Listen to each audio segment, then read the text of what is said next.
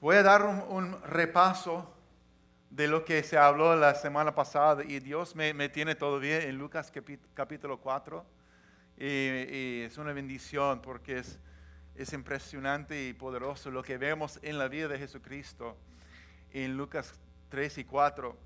Pero para comenzar, eh, vimos un día muy, muy importante en la vida de Jesucristo. En Lucas 3, 21 y 22 dice que un día en que todos acudían a Juan para que los bautizara, Jesús fue bautizado también. Y mientras oraba, se abrió el cielo y el Espíritu Santo bajó sobre él en forma de paloma. Entonces se oyó una voz del cielo que decía, tú eres mi Hijo amado, estoy muy complacido contigo. Amén.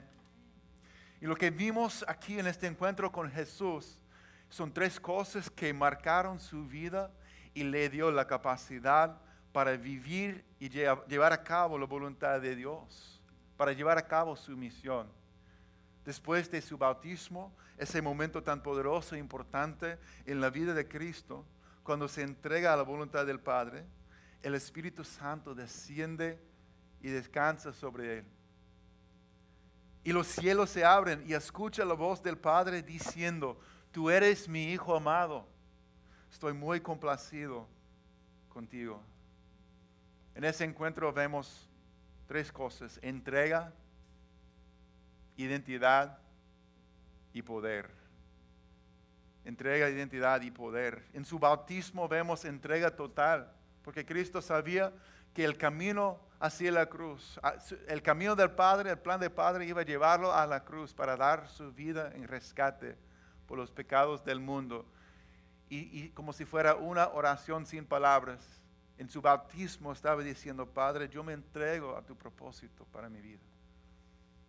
Entregas el inicio para cualquier creyente que diga, Señor, yo tomo en serio tu llamado para ser tu discípulo, yo te sigo, te pertenezco, Señor. Amén. Y en la voz del Padre, identidad, identidad, eres mi hijo amado. No hay otra identidad. Ser nazareno, ser hombre, ser carpintero, ser judío, nada, nada, nada se compara con la identidad que se encuentra en su Padre. Tú eres mi hijo amado, estoy muy complacido contigo. Y tiene que ser igual para nosotros, amén. Encontramos nuestra identidad en, en el- Padre y lo que ha dicho sobre nosotros en Cristo. En, en- en Juan 1.12 dice, para todos los que creen en Él, Él ha, dado la potestad para ser llamados hijos de Dios. Ese es el poder de Cristo. Y en el Espíritu Santo que baja sobre Él vemos el poder de Dios.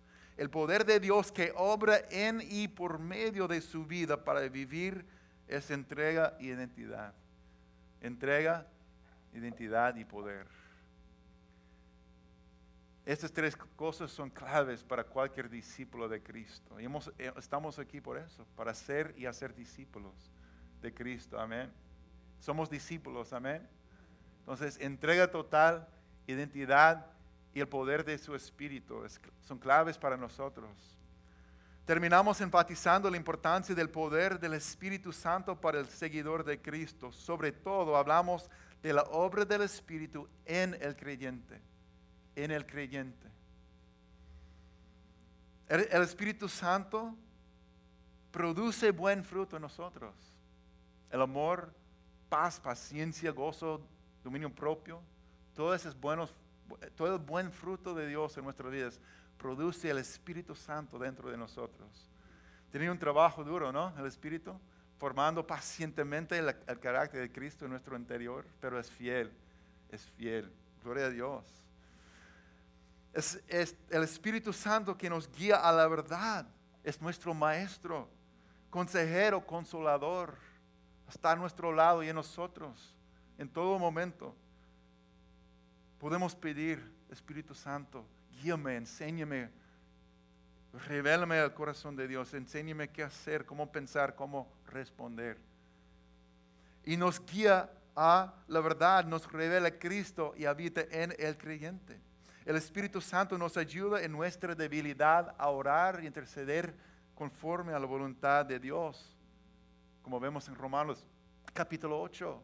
Cuando no sabemos qué orar, el Espíritu Santo ora por, por nosotros con gemidos que no podemos expresar en palabras. Y dice que el Espíritu Santo sabe perfectamente la voluntad de Dios. Entonces, convierte nuestra oración, oraciones en algo poderoso que se alinea perfectamente con la voluntad del Padre. Y más, amén. El Espíritu Santo está obrando junto con tu fe y tu entrega para hacerte como Cristo desde dentro hacia afuera. Qué hermoso. Qué hermoso es eso. Y hoy queremos mirar también el poder del Espíritu Santo por medio del creyente. El Espíritu Santo está obrando constantemente dentro del creyente, pero también quiere obrar por medio de, los seguidores de Cristo también. Permíteme tomar, mirar otra cosa primeramente, porque sentí en mi corazón que lo que vemos en, en, en Lucas 4, algo importante allí que no podemos negar ni ignorar. Primero hay, que, hay otra realidad en este encuentro con Cristo que tenemos que mirar es la importancia del desierto. La importancia del desierto. En Lucas capítulo 4, versículo 1 dice que Jesús, lleno del Espíritu Santo, volvió del Jordán y fue llevado por el Espíritu al desierto. Allí estuvo 40 días y fue tentado por el, por el diablo y no comió nada durante esos días pasados, los cuales tuvo hambre. Y sin repasar el capítulo, sabemos que en el desierto Jesús enfrentaba una tentación y ataque tras otro. Pasó hambre, experimentó debilidad, él sufrió, pero nunca pecó.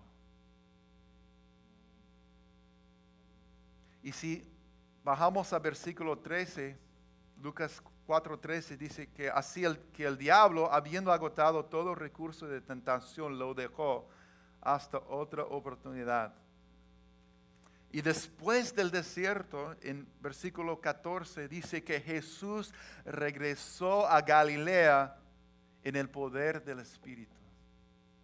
Jesús regresó a Galilea en el poder del Espíritu. En el río Jordán Jesús estaba lleno del Espíritu Santo.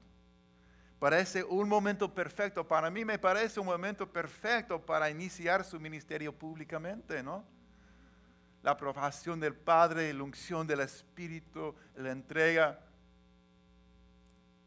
Pero el plan de Dios lo llevó al desierto primero.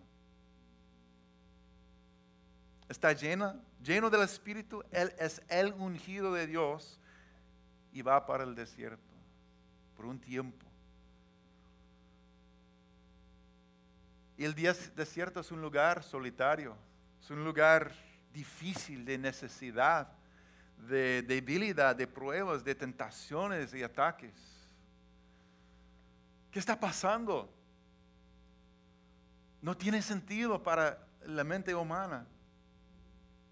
¿Qué está pasando? Es que antes, que antes de que el mundo viera lo que el Espíritu Santo va a hacer por medio de Cristo, Vemos lo que el Espíritu Santo hace en su vida al empoderarlo y sostenerlo cuando enfrente ataques, tentación y sufrimiento en el desierto. Y pasó 40 días allí en el horno de fuego, enfrentando toda clase de tentaciones, pero sin pecar. El poder del Espíritu lo guarda y lo sostiene en el desierto, en ese lugar tan desagradable y difícil. El Espíritu Santo obrando dentro de él, el poder del Espíritu lo guarda y lo sostiene en el desierto. ¿Cuántos saben que eso es muy importante para nuestras vidas, hermanos? El desierto es un lugar de prueba, de tentación, de sufrimiento, de necesidad, donde Dios es el único que tenemos. Uno mira en su alrededor y dice, wow, no hay nada. Donde realmente dependemos de Dios solamente. Es un lugar donde humanamente tendemos a, buscar un escape. Los israelitas querían volver a la esclavitud de, de, Egipto porque dicen, estamos aquí para morir, ¿ok? Dios, ¿dónde estás? Humanamente podemos dudar fuertemente. pero también es un lugar donde descubrimos que Él es suficiente para nosotros. Amén. Él es suficiente para nosotros. Como vemos en la vida de Cristo, el desierto es muy importante. No dura para siempre, gracias a Dios. Amén. No dura para siempre. Fue un tiempo limitado, igual como para los israelitas. Tiene su propósito, pero no es nuestro destino final. Pero la cosa es esta. Pero como respondamos en medio del desierto es clave. Es clave. Y el poder del Espíritu en tu vida y en mi vida en medio del desierto es esencial. El poder del Espíritu para sostenernos, amén. Para traer a nuestra memoria las promesas de Dios y creer. No, yo no como de, yo no vivo solamente de pan, sino de toda palabra que sale de la boca de Dios. Y todo lo que Cristo hizo, hizo por el poder del Espíritu Santo. En mi vida yo recuerdo una, una de esas épocas que todos tenemos. hace más o menos 20 años, Dios nos llamó. Yo tenía un año de casado, tenía una niña de dos meses. Y Dios nos llamó a ir a mudarnos de nuestro estado de Washington a Los Ángeles, California. Y no queríamos.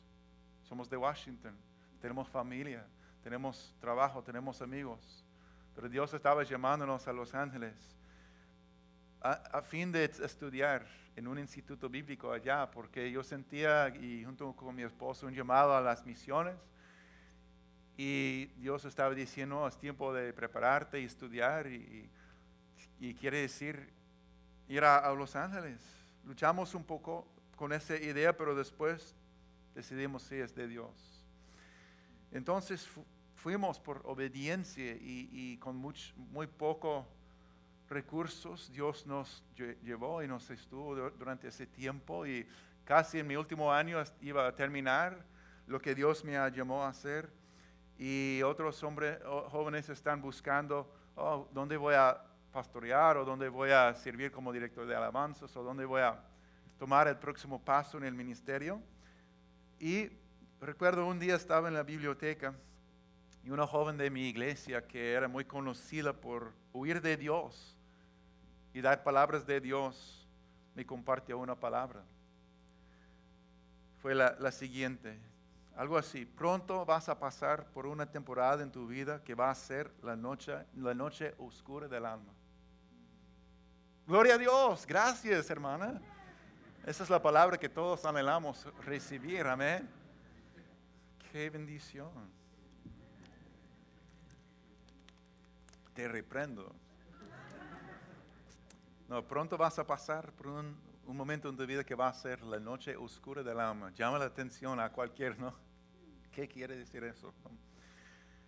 Pero dice, pero el fruto que va a salir de ese tiempo va a ser para ti y los tuyos un regalo precioso. Y así sucedió.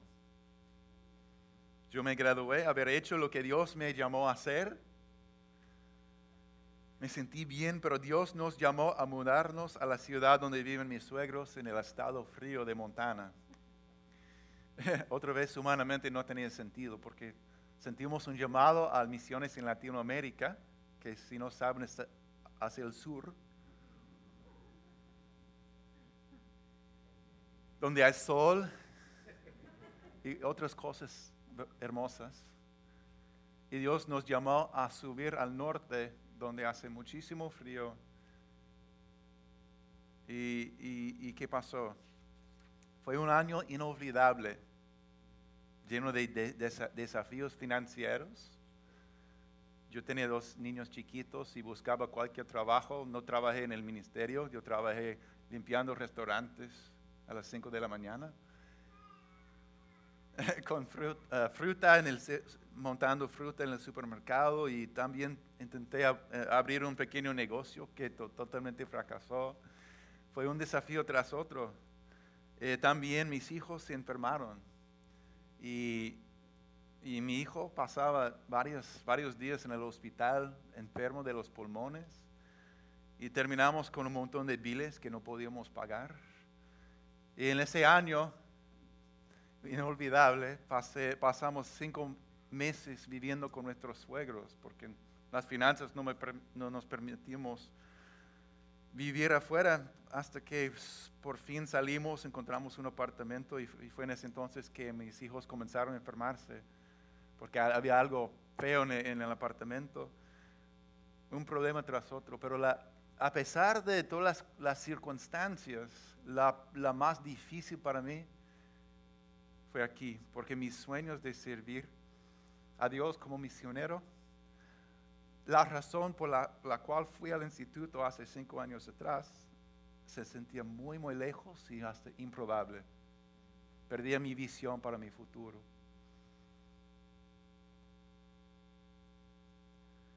Fue el desierto y mi desierto estaba cubierto con, con nieve, pero sirvió su propósito de todos modos. Como Dios hace en todo hijo suyo, el Espíritu Santo estaba madurando y formando el carácter de Cristo dentro de mí y nos sostuvo. Y el desierto no dura para siempre.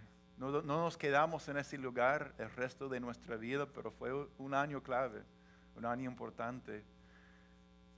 El desierto no dura para siempre, hermano, pero es importante, es importante y el Espíritu Santo obra en nosotros profundamente en esos momentos, a pesar del dolor, de la confusión, del clamor, clamar a Dios cuando no tiene sentido, cuando estamos, nos sentimos ciegos, donde, donde no vemos, parece que es un callejón sin salida. Todo eso el Espíritu Santo está obrando profundamente en cada momento en el desierto. Amén. Y mirando a Jesucristo, Él venció la prueba del desierto por el poder del Espíritu Santo sobre Él. Menciono todo eso porque es importante para tu vida, para mi vida. Yo sé, a veces pensamos que el poder del Espíritu Santo en nuestras vidas es solamente para ver milagros y, y, operar en dones y sentir ese calor divino. ¡Wow! Dios es bueno. ¡Wow! Sí, gloria a Dios por esos momentos también, pero primeramente el poder del Espíritu Santo obra en nosotros, formando el carácter de Cristo en tu vida, dándote el poder para enfrentar la batalla, el dolor, el desánimo y la tentación, para luego obrar a través de tu vida. Amén. Si fue así con Cristo, va a ser igual para con nosotros. Si te encuentras en el desierto, anímate. El Espíritu Santo está obrando, tiene un propósito. No va a estar ahí por siempre, pero cómo respondemos en esos momentos es tan importante. Y mira, lo que Dios va a hacer después de obrar profundamente en tu vida, va a obrar a través de tu vida. Bajamos al versículo 14 otra vez, de Lucas 4, 14. Y dice que desde el desierto Jesús regresó a Galilea en el poder del Espíritu. Salió del desierto en el poder del Espíritu. Anteriormente fue llevado al desierto por el Espíritu, pero salió y regresó en el poder del Espíritu. Y comienza a impactar al mundo alrededor con la unción sobre su vida, con el Espíritu Santo. Y con Dios nada es en vano, amén. Otra vez, con Dios nada es en vano. Es nuestra esperanza. Todo lo que hace en ti para hacerte como Cristo, quiere hacer por medio de ti, dando a conocer a Jesucristo.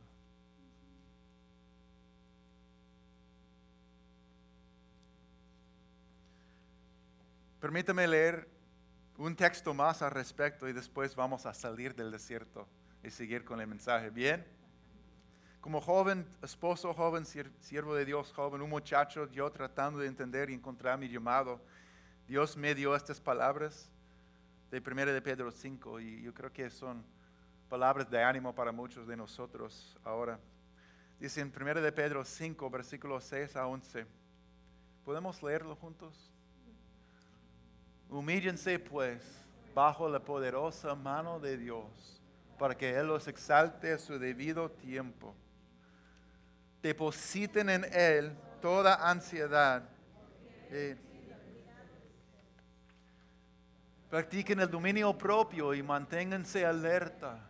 Su enemigo el diablo ronda como león rugiente buscando a quien devorar. Resístenlo manteniéndose firmes en la fe, sabiendo que sus hermanos en todo el mundo están soportando la misma clase de sufrimientos.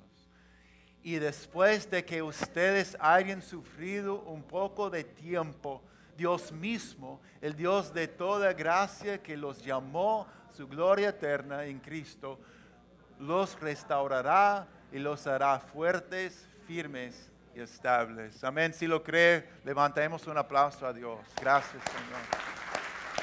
Gracias, Jesús. Gracias, Señor. Dice en versículo 10 otra vez, después de que ustedes hayan sufrido un poco de tiempo. Dios mismo, el Dios de toda gracia que los llamó a su gloria, los restaurará los restaurará y los hará fuertes, firmes y estables. Veo aquí personas restaurados, fuertes, firmes y estables, que antes no estaban. Porque, porque Dios ha cumplido su propósito y su promesa en sus vidas. ¿Sí o no? Amén. Lo que el Espíritu de Dios hace en ti en el desierto quiere hacer por medio de tu vida cuando salgas para la bendición de otros. Vamos a seguir en Lucas 4, 14 a 17. Jesús regresa al Galilea en el poder del Espíritu y se extendió su fama por toda aquella región. Enseñaba en las sinagogas y todos los lo admiraban. Fue a Nazaret donde se había criado y un sábado entró en la sinagoga como era su costumbre se levantó para hacer la lectura y le entregaron el libro del profeta Isaías. Al desenrollarlo, encontró lo que en nuestras Biblias es Isaías, Isaías 61. Isaías 61. Yo quisiera leer directamente esa parte del profeta Isaías. Y dice en Isaías 61, 1 a 2, el Espíritu del Señor está sobre mí porque me ha ungido el Señor para traer buenas nuevas a los afligidos. Me ha enviado para vendar a los quebrantados de corazón, para proclamar libertad a los cautivos y liberación a los prisioneros, para proclamar el año favorable del Señor. Amén. Es precioso y poderoso esa declaración. Y después Cristo enrolló el libro, se le devolvió al ayudante y se sentó. Todos los que estaban en la sinagoga lo miraban detenidamente. Y él comenzó a hablarles. Hoy se cumple esta escritura en presencia de ustedes. El Espíritu del Señor está sobre mí, dice. Para algo, para un propósito. Para contrarrestar lo que el pecado y el enemigo ha hecho en la vida de la gente.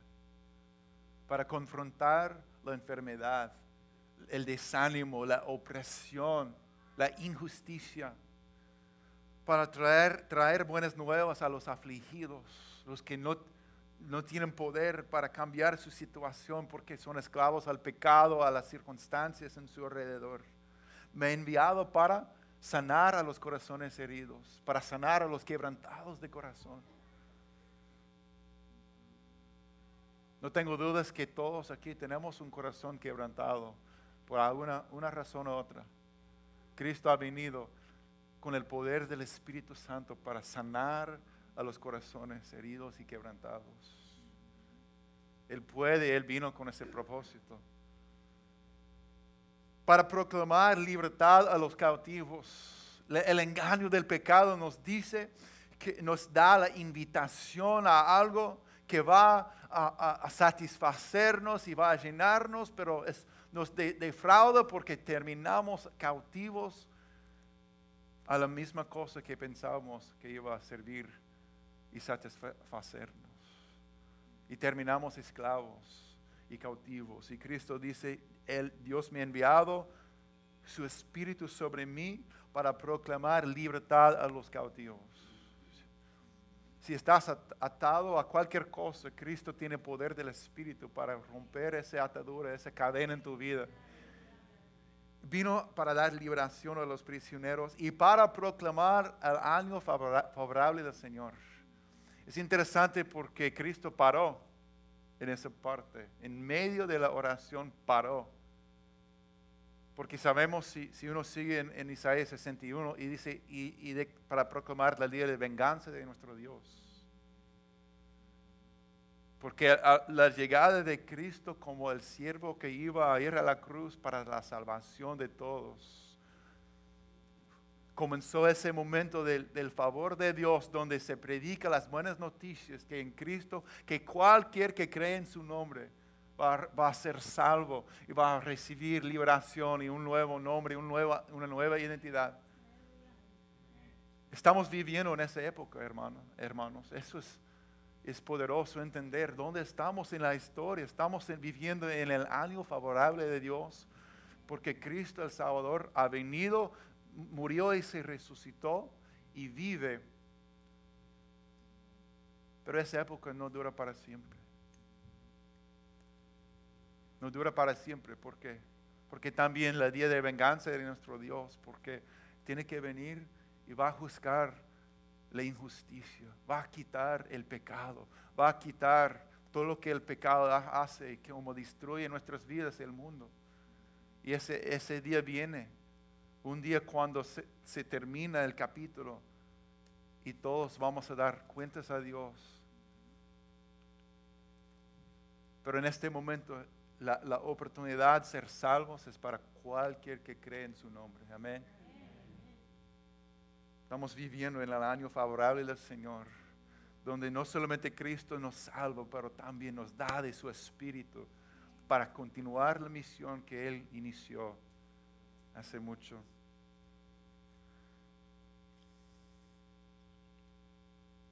El Espíritu del Señor está sobre mí para. Es evidente que Jesús, el Mesías, llevó a cabo su misión y su ministerio por el poder del Espíritu.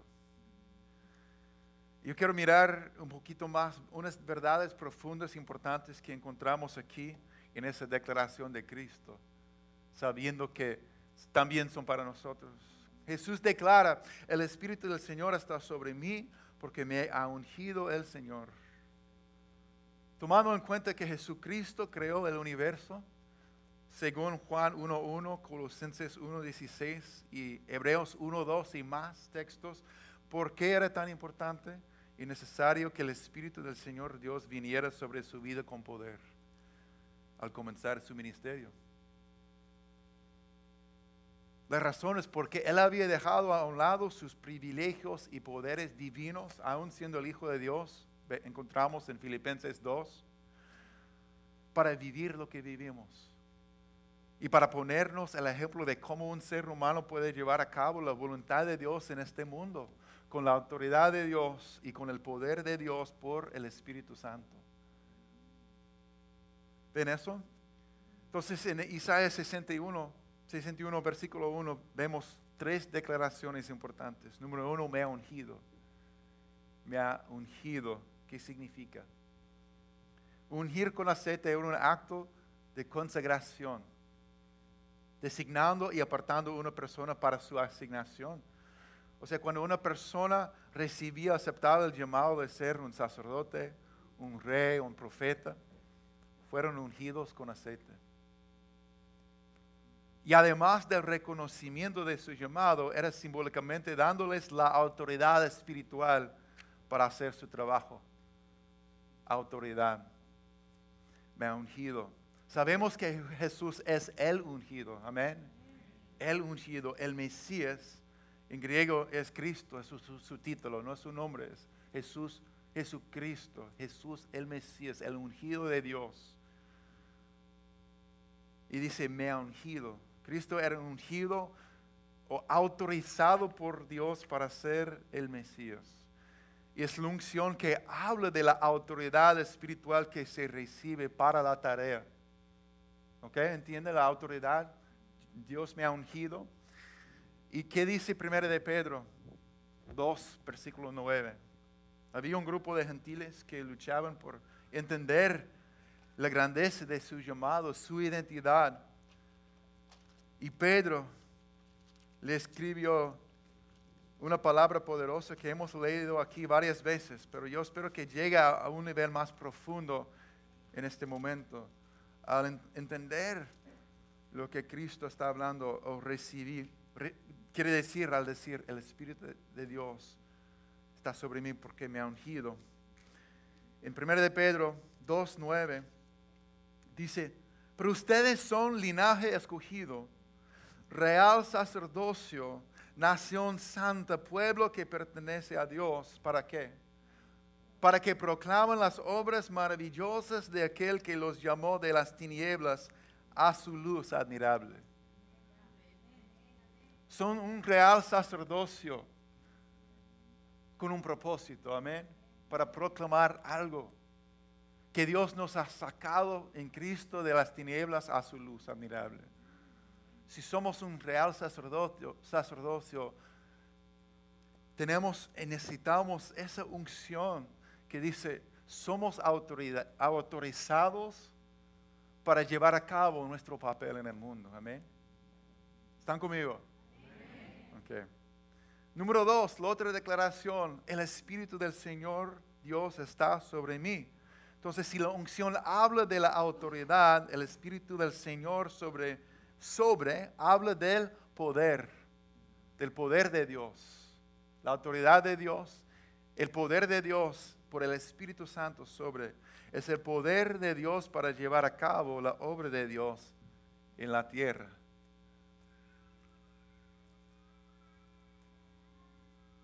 Una persona, cualquier persona en el mundo puede tener poder, pero no tener la autoridad para usarlo. O pueden tener autoridad, pero en realidad se sabe que no tienen poder para hacer mucho, solamente tienen autoridad. Los dos son esenciales, autoridad que recibimos de parte de otro, que espiritualmente es la unción. Dios, Dios me ha ungido para algo. Y el poder de Dios necesitamos que viene por, por el Espíritu Santo, el prometido de Cristo para nosotros. Recordemos que Cristo es el bautizador del Espíritu Santo. Y la tercera declaración, me ha enviado, me ha enviado, he sido enviado por Dios con un propósito. Eso es significante, especialmente tomando en cuenta que en los tiempos antiguos un mensajero enviado de parte de una persona con autoridad llevaba la misma autoridad como un representante oficial, por ejemplo, un embajador. Y la palabra de Dios dice que ustedes son embajadores de Cristo. Entonces el Espíritu está sobre mí con poder. Me ha ungido, me ha dado autoridad para llevar a cabo mi, mi llamado, mi papel. Y me ha enviado como un representante oficial. Cristo entendió esas cosas. Y para los seguidores de Cristo, el plan asombroso de Dios es que Cristo no solamente fuera el ungido de Dios, el Espíritu Santo sobre su vida, Jesucristo también es el dador y el bautizador del Espíritu Santo con el Espíritu Santo. es muy evidente que el plan y el deseo de Dios es dar y poner su Espíritu sobre todos los que creen en Él. ¿Por qué? Tenemos la misma misión. No ha terminado quiere poner su espíritu sobre nosotros y dándonos autoridad suya, poder suyo, enviándolos en su nombre. Las siguientes escrituras son cosas que Jesús les dijo directamente a sus discípulos. Vamos a ver algunos versículos que hablan de eso, que Cristo les habló directamente a sus discípulos. ¿Cuántos son discípulos en esta mañana? Amén. Autoridad. Cristo les da su autoridad al creyente para hacer lo que Él hizo y haría. Tomen, recuerden, Pedro, que era un pescador, tenía, metió la pata una y otra vez. No sabía cuándo hablar y cuándo caer, caer la boca. Mateo era un recordador de impuestos. Nadie quería, quería a él entre los judíos porque estaba metiendo dinero en su bolsillo de, sus pocas ganancias, imagínense. la transformación que Cristo tuvo que hacer en él para que llegara, llegara a ser un discípulo reconocido, un apóstol de Cristo. Son gente ordinaria que Cristo llamó y comenzó a transformar y preparar para la misión, para que continuara, continuara en el mundo. Entonces, en Lucas 9, 1 y 2, voy a dar algunos ejemplos rápidos. Habiendo reunido a, a los doce, Jesús les dio poder y autoridad. Poder y autoridad para expulsar a todos los demonios y para sanar enfermedades. Entonces los envió a predicar el reino de Dios y sanar a los enfermos. Poder, autoridad y los envió. En Mateo 28, 18 19, Jesús se acercó y dijo a sus discípulos, se me ha dado, ¿qué? Toda autoridad en el cielo y en la tierra. Por lo tanto, vayan y hagan discípulos de todas las naciones, bautizándolos en el nombre del Padre y del Hijo y del Espíritu Santo. Son enviados, ¿no? Vayan y hagan discípulos con mi autoridad, son autorizados para hacerlo. Porque nuestros hermanos en, en lugares donde se prohíbe y está contra la ley predicar el Evangelio de Cristo, ¿Por qué siguen haciéndolo? Porque la aprobación, la autorización, la autoridad para hacerlo no viene de su gobierno, sino de Dios mismo. ¿Sí o no? Cristo envía a sus seguidores con su autoridad para ser discípulos, guiar a otros a seguir a Cristo y obedecerle y continuar su obra. En Juan 21, 20 y 22, Cristo había muerto y luego resucitado, pero la mayoría de los discípulos no lo habían visto. Y mientras hablaba les mostró las heridas de sus manos y su, costado. Ellos se llenaron de alegría cuando vieron al Señor.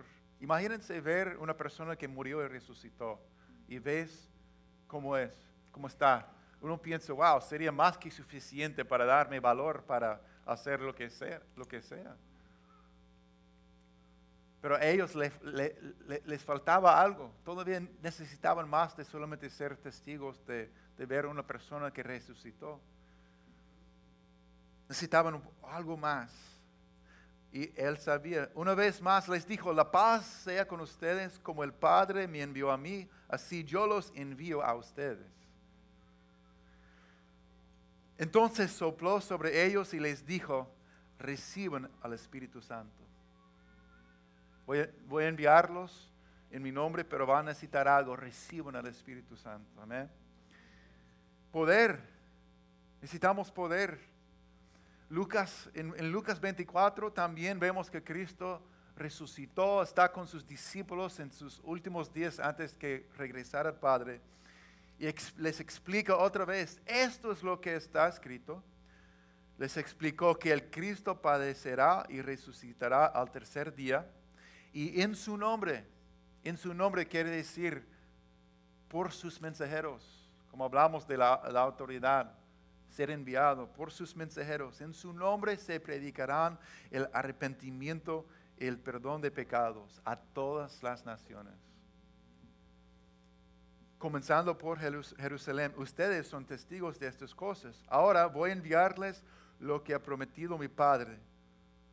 Pero ustedes quédense en la ciudad hasta que sean revestidos del poder de, lo alto hablando del Espíritu Santo que iba a derramar sobre ellos. Hay un mensaje que hay que predicar, pero necesitaban algo, necesitaban el poder de lo alto, la unción, el poder del Espíritu sobre sus vidas, como tenía Cristo. Si vamos a vivir la, misma misión que Cristo vivía, vamos, recibamos el mismo poder que Cristo tenía y quiere dar. En Hechos a continuación, en Hechos 1, 4 y 8, también una vez después de su resurrección estaba con sus discípulos. Una vez mientras comía con ellos, ¿cuántos quisieran comer con Cristo? Sí. Una vez mientras comía con ellos les ordenó, no se alejen de Jerusalén, sino esperen la promesa del Padre, hablando del Espíritu Santo, de la cual les he hablado. Juan bautizó con agua Pero dentro de pocos días ustedes serán bautizados con el Espíritu Santo. Ustedes serán bautizados con el Espíritu Santo. Bautizados quiere decir, es, como, igual como la gente están inmersos o sumergidos en agua, Jesús el bautizador con el Espíritu Santo quiere sumergirte en Dios. Quiere llenarte con Dios. El Espíritu que está en ti quiere llenarte hasta rebosar. Entonces los que estaban reunidos con él le preguntaron, Señor, es ahora que cuando vas a restablecer el reino a Israel, no les toca a ustedes conocer la hora ni el momento determinados por la autoridad misma del Padre. Les contestó Jesús, pero cuando venga el Espíritu Santo sobre ustedes, recibirán poder y serán mis testigos tanto en Jerusalén como en toda Judea y Samaria y hasta los confines de la tierra. Amén.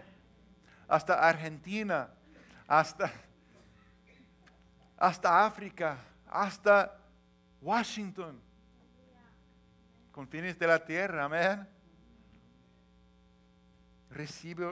van a recibir poder para algo usted y yo hemos sido encomendados la misma misión, la misma promesa también, la misma capacidad. No podemos vivir como Cristo y para Cristo solo en nuestras fuerzas. Y la buena noticia es que no tenemos que hacerlo así, no, hemos sido dados su espíritu. Dios quiere derramar su espíritu sobre nuestras vidas también. Gloria a Dios porque el Evangelio ha, alcanzado los confines de la tierra, pero todavía, todavía no hemos terminado con la misión. Mientras todavía estamos aquí en la tierra, la misión sigue y formas parte de la misión de Cristo. Y es necesario entender que su Espíritu ha sido dado para darnos poder y su unción para darnos autoridad y nos ha, nos ha enviado. Algunos de ustedes fueron enviados y cuando fueron enviados no sabían, pero, pero ya entienden, ah, Dios me ha enviado, amén. En Hechos 2, versículo 1, dice que en el día de Pentecostés, todos los creyentes estaban reunidos en un mismo lugar, obedecieron lo que Cristo dijo, están allí esperando, se quedaron esperando en, en oración, en unidad. De repente se oyó un ruido desde el cielo parecido al, estruendo de un viento fuerte, impetuoso, que llenó la casa donde estaban sentados. Luego algo parecido a unas llamas o lenguas de fuego aparecieron y se posaron sobre cada uno de ellos. Y todos los presentes fueron llenos del Espíritu Santo y comenzaron a hablar en otros idiomas, conforme el Espíritu Santo les daba esa capacidad. Fueron llenos del Espíritu.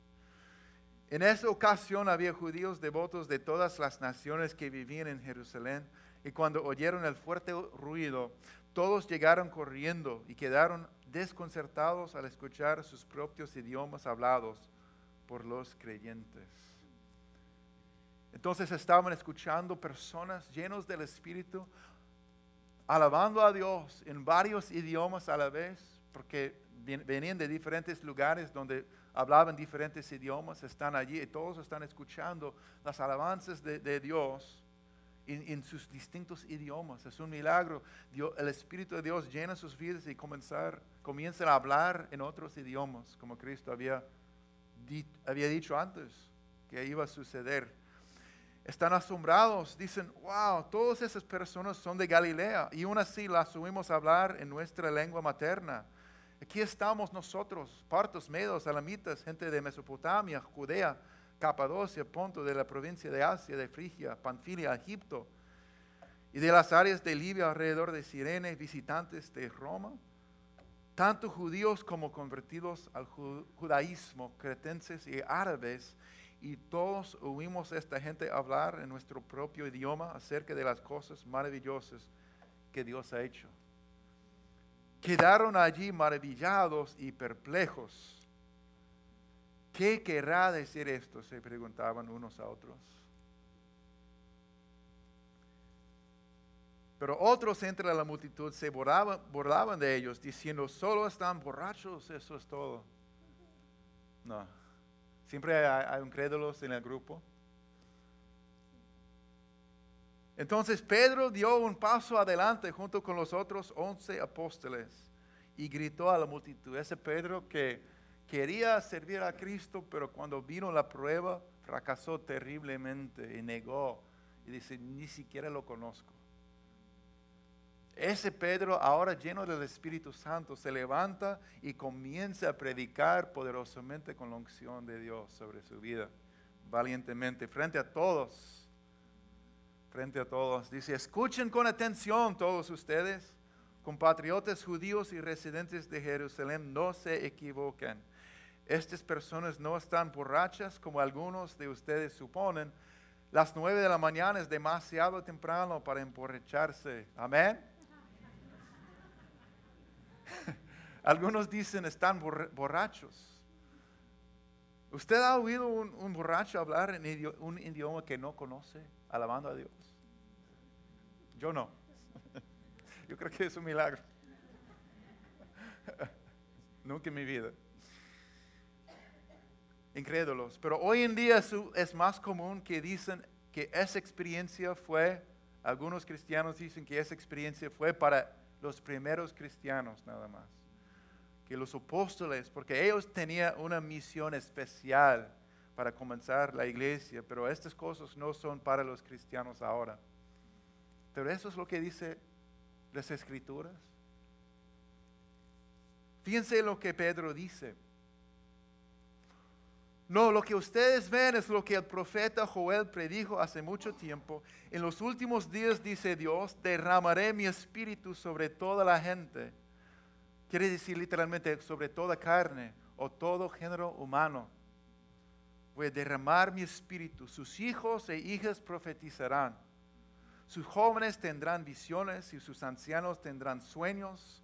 En esos días derramaré mi espíritu aún sobre mis siervos, hombres y mujeres por igual, y profetizarán. Haré maravillas arriba en los cielos, señales abajo en la tierra, sangre, fuego y nubes de humo. El sol se oscurecerá y la luna se pondrá roja como la sangre, antes de que llegue el grande y glorioso día del Señor. Antes, estamos viviendo en ese lapso de tiempo, el año favorable del Señor Cristo ha venido, el Salvador, el, bautizador del Espíritu, el Salvador. Y dice, por eso dice, pero todo el que invoque el nombre del Señor será salvo. En otras palabras, voy a derramar mi espíritu sobre todo mi pueblo para que cualquier que invoque el nombre de Cristo será salvo. Eso es mi propósito, mi corazón, mi plan, mi misión, Cristo está diciendo. Y de esta manera van a llevarla a cabo. Y después Pedro sigue predicando poderosamente el Evangelio de Cristo que murió y resucitó en el poder del Espíritu. Y dice en, Hechos 2.37 que las palabras de Pedro traspasaron el corazón de ellos, quienes le dijeron a él y a los demás apóstoles, hermanos, ¿qué debemos hacer? Traspasó su corazón el poder del mensaje de Cristo. Pedro contestó, cada uno de ustedes debe arrepentirse de sus pecados y volver a Dios. Amén. Y ser bautizado en el nombre de Jesucristo para el perdón de sus pecados. Pero no termina ya. Eso es fundamental. Entonces recibirán el regalo del Espíritu Santo. Esta promesa es para ustedes, para sus hijos y para los que están lejos es decir, para todos los que han sido llamados por el Señor nuestro Dios. ¿Para quién? Es el regalo del Espíritu Santo. Es para todos los que oyen y responden. Es para, para mi vida, para tu vida, para sus hijos y sus hijas. Amén. Y el libro de los Hechos está lleno de ejemplos del bautismo con el Espíritu Santo. Años después, el misionero Pablo guía, a un grupo de personas a la plenitud del Espíritu. Eso es el, último ejemplo que voy a dar, pero Hay muchísimo más en la palabra.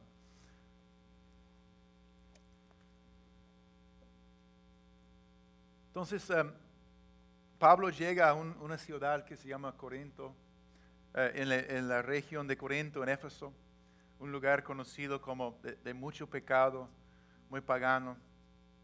Y dice que mientras Apolos estaba en Corinto, Pablo viajó por las regiones del interior hasta que llegó a Éfeso, en la costa, donde encontró a varios creyentes. No sabemos sus nombres, no eran los apóstoles, eran creyentes pero su conocimiento de, Dios y de Cristo, del Evangelio, fue muy limitado. Y, llegó allá y Pablo dice, ¿recibieron el Espíritu Santo cuando, cuando creyeron? Les preguntó. No contestaron, ni siquiera hemos oído que hay un Espíritu Santo. Entonces, ¿qué, ¿qué, bautismo recibieron? Preguntó. Ellos contestaron, el bautismo de Juan. Pablo dijo, el bautismo de Juan exigía arrepentirse del pecado, pero Juan mismo le dijo a la gente que creyera en él que vendría después, es decir, en Jesús. En cuanto oyeron esto, fueron bautizados en el nombre del Señor Jesús. Eso fue un bautismo de arrepentimiento, de entrega, como hablamos antes, ese momento de entrega, cuando entendieron, Cristo es mi Salvador, yo me entrego a Él. Después, cuando Pablo les impuso las manos, el Espíritu Santo descendió sobre ellos y hablaron en otras lenguas y profetizaron. Había unos doce hombres en total. Esta gente, cuando ya entendieron más de la plenitud del Evangelio, se entregaron a Cristo y fueron bautizados. Pero como Cristo prometió, Dios tenía más para ellos. En este caso, el misionero Pablo les impuso las manos y el Espíritu Santo desciende sobre ellos esos creyentes. ¿Y qué pasó? Hablaron en lenguas y profetizaron. Bautizado quiere decir inundado o lleno hasta rebosar. Amén. El Espíritu rebosa de tu ser con dones espirituales. Una señal que una persona ha sido bautizado por el Espíritu Santo con los dones espirituales. Son los dones espirituales que es el rebosar del depósito de Dios en uno hablar nuevas lenguas. Dios te da nuevas palabras, un lenguaje de oración sobrenatural que sea una conexión directa de tu espíritu a Dios. Palabras nuevas que rebosan y salen de tu espíritu y también de tu boca.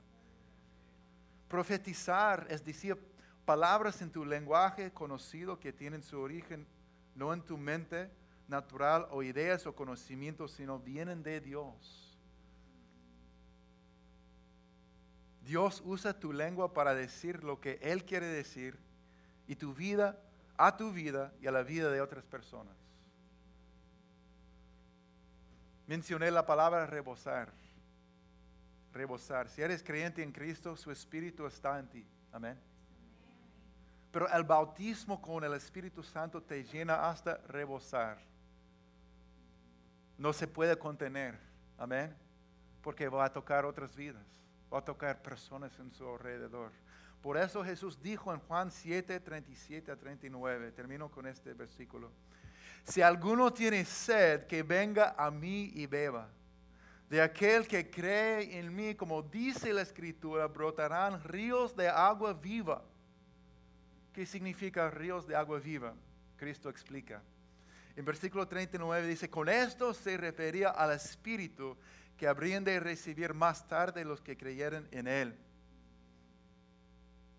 Cuando habla de ríos de agua viva, Cristo está hablando del Espíritu Santo que va a estar en y va a fluir por medio de su pueblo. ¿Por qué? Porque la gente tiene sed. Están muriendo en un desierto espiritual. Porque la gente está atada. Porque están enfermos, porque necesitan escuchar y entender que Cristo salva, que Cristo sana, que Cristo viene. Con una unción real y fresca que toca sus vidas, con palabras de profecía para que sepan, Dios es real y me conoce. Ríos de agua viva que van a brotar. ¿De, de quién? De aquel que cree en mí. ¿Usted cree en Cristo.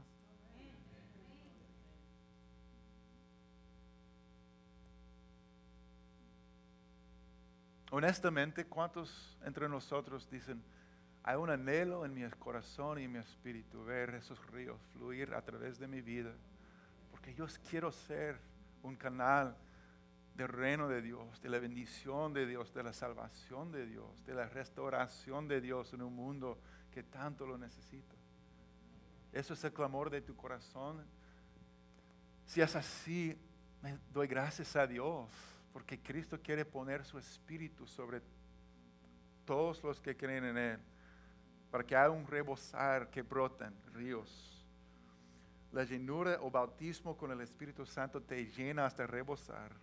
Por eso salen señales, palabras, ministración, sanidades. Amén. Thank you, Jesus.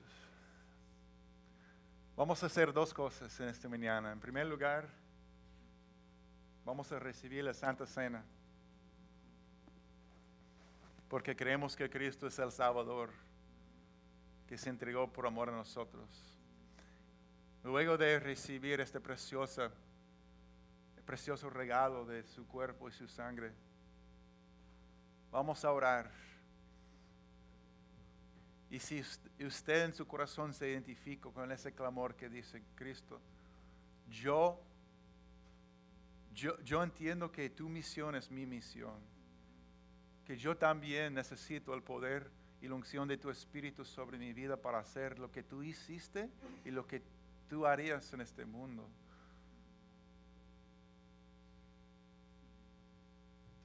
Yo solamente en esta mañana he sido el mensajero, ¿verdad? Hemos leído la palabra de Dios, pero Cristo es el bautizador con el Espíritu Santo. Y es un encuentro con Él que buscamos. Amén. Y este es, este es su sangre, su cuerpo, son recordatorios de que hemos sido limpiados. Pueden pasar, repartir, por favor.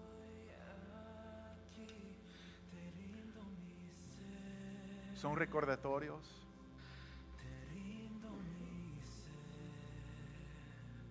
Que en Cristo podemos ser sanos. Amén. Santo realmente quiere decir sano, íntegro. Y Cristo nos sana, nos restaura por su, su muerte y su vida. Y que su sangre fue derramada para hacernos limpios y nuevos. Amén. Por el perdón de pecados. ¿Qué dice? Que el perdón de, pecados sea predicado a todas las naciones.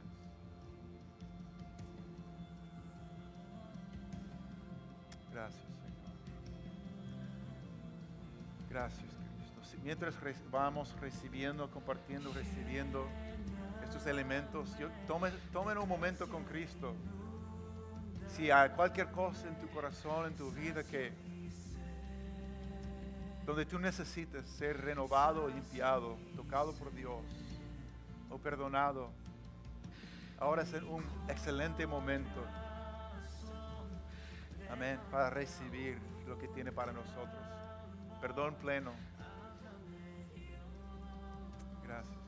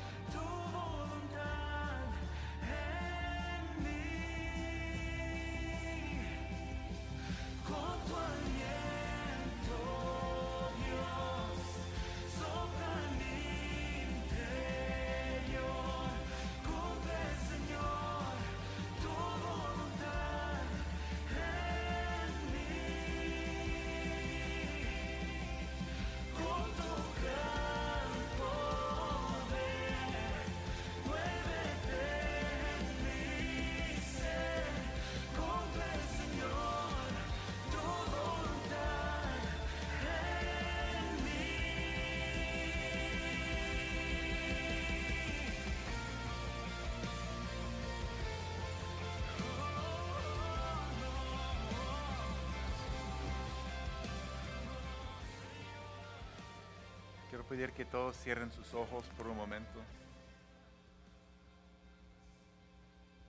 Si en esta mañana, este día, estás aquí y no has tenido una relación con Jesucristo como tu Salvador y Señor de tu vida, o has desviado, estás, has estado lejos de Dios por cualquier razón y en, en este día dices, yo, yo, me, yo estoy reconciliándome con Cristo, poniéndome fe plena en Él.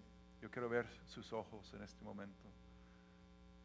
Levante sus ojos, yo quiero ver esta confesión de fe. Estás diciendo, yo, yo estoy entregando mi, mi vida a Cristo nuevamente. Amén. Amén. Amén. Amén. Amén. Amén. Amén. Amén. Cristo es tu Salvador y tu Señor, quien murió en la cruz por tus pecados y resucitó en victoria. Gloria a Dios. Jesucristo, la noche antes de que fue a la cruz, tomó pan y después de dar gracias lo partió. Se lo dijo a sus discípulos y dijo, este pan es mi cuerpo, entrego por ustedes, entregado por ustedes. Hagan esto en me- memoria de mí. Tomamos el pan.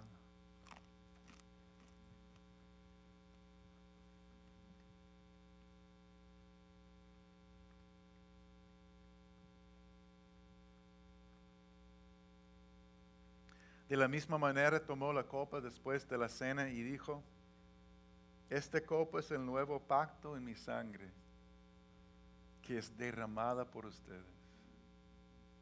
Gracias Jesús. Gracias Jesús. Recibimos tu sangre derramada. Amén.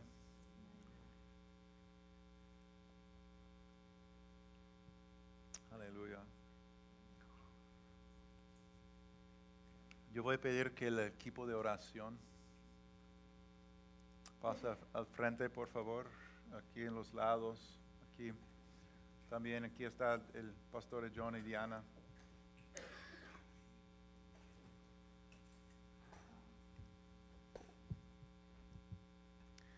Y yo sé que hay muchos aquí que tienen un hambre en su espíritu y desean lo que he hablado hoy en una medida mayor y mayor.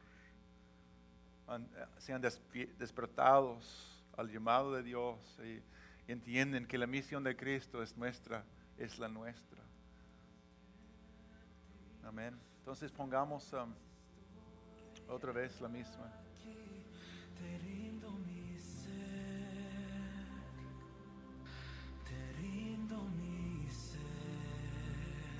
Y vamos a sencillamente, para cualquier que quiera, imponer manos y ungirlos con aceite, porque hemos hablado de, de la unción, amén. Es la autoridad, es el símbolo, símbolo de la autoridad de Cristo para, para algo. Y también hemos visto una y otra vez que Cristo es, el bautizador con el Espíritu Santo, amén. Entonces vamos a tomar un- algunos minutos ahora a orar y si realmente está en tu corazón y dices, yo quiero lo que Cristo tiene para mí, yo quiero la, la plenitud de su Espíritu en mi vida, yo quiero esa unción especial que Él me, ha prometido y quiere dar. Quiere estar lleno de Él. Los invito a pasar y vamos a tomar un- unos minutos para orar en su presencia. Voy a repartir aceite al, al equipo de oración y